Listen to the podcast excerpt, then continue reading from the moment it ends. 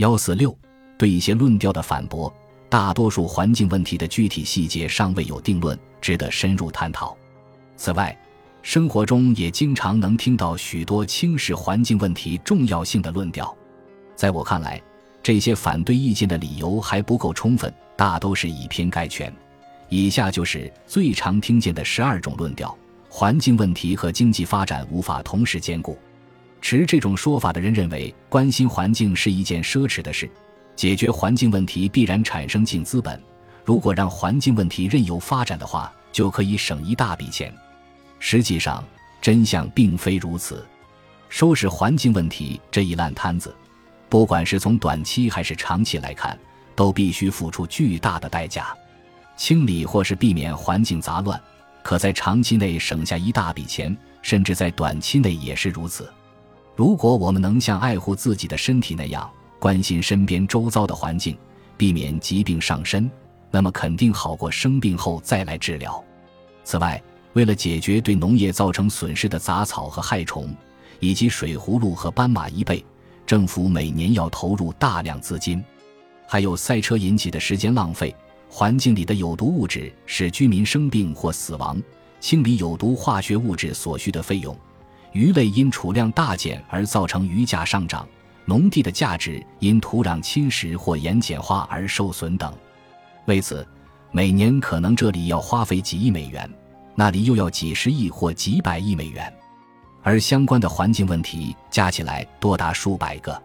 例如，在美国，一个统计学意义上的生命的价值通常为五百万美元，而美国每年死于空气污染的人数。最保守的统计数字为十三万人，也就是说，每年因空气污染造成的死亡给美国社会带来的损失为六十五亿美元。因此，美国于一九七零年颁布《空气清洁法》，虽然实施清洁措施的费用不低，但此举挽救了许多生命，也降低了医疗花费。预计省下来的医疗费用每年高达一兆美元。科学技术会解决我们的问题。认同于这句话的人是基于科学技术过去的成就，因为他解决的问题多于其自身带来的问题，所以对他充满信心。人们认为科技马上就能解决现有的问题，而且不会再制造出新的问题。他们还认为当前正在讨论中的新科技能成功，而且很快就会奏效。我曾和美国两个家喻户晓的企业界及金融界人士做过长谈。他们滔滔不绝地向我描述即将出现的新科技和金融工具，并自信地预测这些与过去截然不同。这些工具能够解决环境问题，然而实际经验往往与这些设想相反。有些梦寐以求的新科技成功了，有些则失败了。成功的科技通常需要几十年的时间来开发和进入大众的生活，如煤气灶、电灯、汽车、飞机。电视和电脑等，不管新科技能否为我们解决问题，它经常也会带来意想不到的新问题。用科技来解决环境问题的代价，要比从一开始避免问题发生来的大。举例来说，严重的油泄漏事件造成的损失和清理费用多达几十亿美元，但如果通过安全措施把油泄漏事件的发生概率降到最低，那么就能省下大笔费用。更重要的是。科技的进步只是增强我们的能力，结果可能变得更好，也可能更坏。我们目前所有的问题都是科技无意带来的负面影响。二十世纪科技突飞猛进，而它带来新问题的速度远远快于解决旧问题的速度，这就是我们今天之所以会面临这种困境的原因。有谁会相信，在二零零六年一月一日，科技将解决所有的旧问题？同时，不再制造出无法预料的新问题呢？关于新科技所带来的无法预见的有害作用的例子成千上万，这里举两个就足以说明问题：一个是 CFCs，另一个是汽车。以前冰箱和空调的制冷剂里含有有毒物质，如果有毒物质在晚上所有人都熟睡时发生外泄，可能会造成死亡。因此，新的制冷剂 CFCs 问世时。被誉为是科技的伟大进步，它无嗅无毒，在大气中性能稳定，因此当时没有人发现，也没有人想到它有什么不良的副作用。这种神奇的物质很快就在世界范围内风行开来，用于冰箱和空调的制冷剂、发泡剂、溶酶和喷雾罐的推进剂。一九七四年，科学家发现进入平流层中的氟利昂在紫外线辐射的作用下分解出氯原子，对臭氧层造成破坏，出现臭氧空洞，从而造成使得更多的紫外线进入地球，伤害我们人类和其他生物。这一发现遭到获益企业们的竭力否认，不仅因为氟利昂产业拥有二零零零亿美元的价值，而且该项科学研究过于复杂，存疑尚多。因此，足足花了几十年的时间才将氟利昂淘汰。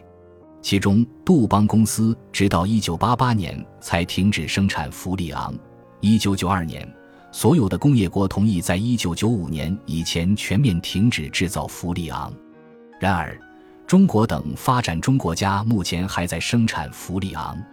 不幸的是，目前滞留在大气中的氟利昂的数量非常多，而消散的速度又很慢。即使所有的氟利昂产品都停止生产后，它们还是会继续存在几十年。另一个例子是汽车。一九四零年代，当我还是个孩子时，记得班上有些年长的老师会讲起二十世纪初的情景。那时汽车渐渐取代马车和电车。美国大城市里最明显的变化就是市容变得干净和安静，街上不再充斥着马粪和马尿的味道，无休止的马蹄声也少了很多。在汽车和公交车问世百年后的今天，想到居然有人会称赞汽车没有污染和安静，实在让我们大吃一惊。不过，没有人会提议回到马车时代。此外，汽车也不像弗里昂可以马上被淘汰。如果耗尽了一种资源，总是可以找到替代品用以满足同样的需求。乐观主义者们在表达上述言论时，无视没有预见的困难。也不知道这种更替通常需要很长一段时间，尚未成熟的新技术被反复吹捧，承诺它将解决主要的环境问题。汽车就是一例。目前大家都对氢能车和燃料电池寄予厚望，希望这些新生的技术能够突破汽车运输的困境。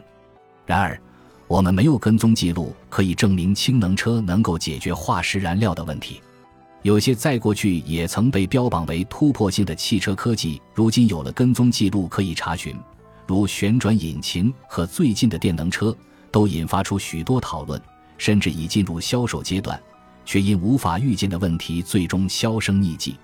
汽车产业界最近开发出的节能型油电混合车，虽然销售大增，但并不意味着上文提及的氢能车正在逐步取代原来使用化石燃料的汽车。因为汽车产业界同时也在开发油耗高的 SUV 休旅车。从整体来看，我们汽车的燃料消耗量和尾气排放量呈上升趋势，而非下降。没有人能够确保科技在产生对环境友好的效应和产品的同时，避免生成对环境不良的效应和产品。人们对科技抱有的另一个希望是改用可再生的能源，以解决能源危机。目前的科学技术确实可以做到这一点。现在很多加利福尼亚人都用太阳能加温他们的游泳池，而丹麦六分之一的能源来自风力发电机。然而，风能或太阳能只能在多风或阳光充足的地区使用，本身带有局限性。此外，近代科技史显示，那些主要能源的转变，像照明从蜡烛、油灯、煤气灯到电灯，或是能源。从木头、煤炭到石油，往往需要几十年的时间。这是因为改变的不只是能源本身，很多设备以及和原科技相关的刺激技术也必须跟着改变。除化石燃料以外，其他能源确实也可以用于汽车运输和能源工业，但这是长远的目标。要等到新科技广泛使用，至少需要几十年的时间。在此之间，我们还是得解决燃料和能源的问题。目前，很多人都过于关注政客和企业界所鼓吹、承诺的氢能车和风力发电等未来的新科技，反而忽略了当务之急。事实上，我们应该现在就开始减少汽车使用和汽油消耗，减少利用化石燃料来发电。根本没有世界粮食短缺这一问题。实际上，粮食绰绰有余，只要解决运输问题，将其按需分配就可以了。或者说，绿色革命使得稻米等作物出现高产量的品种，还有转基因作物，这解决了世界粮食问题。这一观点指出两件事情：首先，第一世界居民人均粮食消耗量大于第三世界居民；其次，像美国等第一世界国家生产的粮食，除了满足自需外，还有余粮。如果全世界的粮食可以均分，或是第一世界的余粮出口到第三世界，这样做能否缓和第三世界的饥饿问题呢？在上述观点中，前半部分就明显有误。第一世界居民不会为了让第三世界居民免受饥饿之苦而少吃一些。后半部分的错误在于，第一世界国家只愿意偶尔捐助一些粮食，以缓解某些第三世界国家因干旱和战争所造成的饥荒。第一世界国家居民并不愿意长期担负第三世界国家数十亿人的粮食问题，因为如果这样做以后，第三世界国家又没有采取有效的计划生育政策，最后必然出现马尔萨斯困境，即人口增长的幅度超过粮食增加的速度。这就是当前美国政府反对长期援助第三世界国家的原因，同时也解释了为什么绿色革命在寄托了几十年的希望和注入大量资金的情况下，研发出高产的作物品种，但仍无法彻底的解决全世界的饥饿问题。也就是说，转基因粮食不能解决世界粮食问题。此外，目前生产的转基因作物主要只有四种，它们并不直接供人类食用。而是用作动物饲料、油和服装等，其主要生产国为六个温带国家或地区。之所以不为人类食用，是因为消费者极力反对食用转基因产品。残酷的事实是，研发转基因作物的公司为了获利，将产品卖给富裕温带国家的有钱农民，而不是卖给发展中热带国家的贫穷农民。因此。这些公司没有很大的兴趣为第三世界农民研发转基因的树薯、谷子和高粱等。从人类的寿命、健康和财富等一般指标来看，过去几十年来，人类的情况正在变得越来越好。或者是看看你周围，草地青葱碧绿，超市里的食物琳琅满目，干净的水从自来水龙头里流出来，没有任何迹象表明人类即将崩溃。对于富裕的第一世界居民而言，生活确实在变得越来越好；而第三世界的居民，由于公共卫生的改善，平均寿命有所延长。但光从寿命来看，还是远远不够。占世界总人口百分之八十的第三世界居民，足足有几十亿人，他们仍然过着贫穷的生活，在饥饿线上挣扎。即使在美国，无法承担医疗费用的穷人也越来越多。为了改善这类现状而提出的种种方案，都因政治原因被驳回。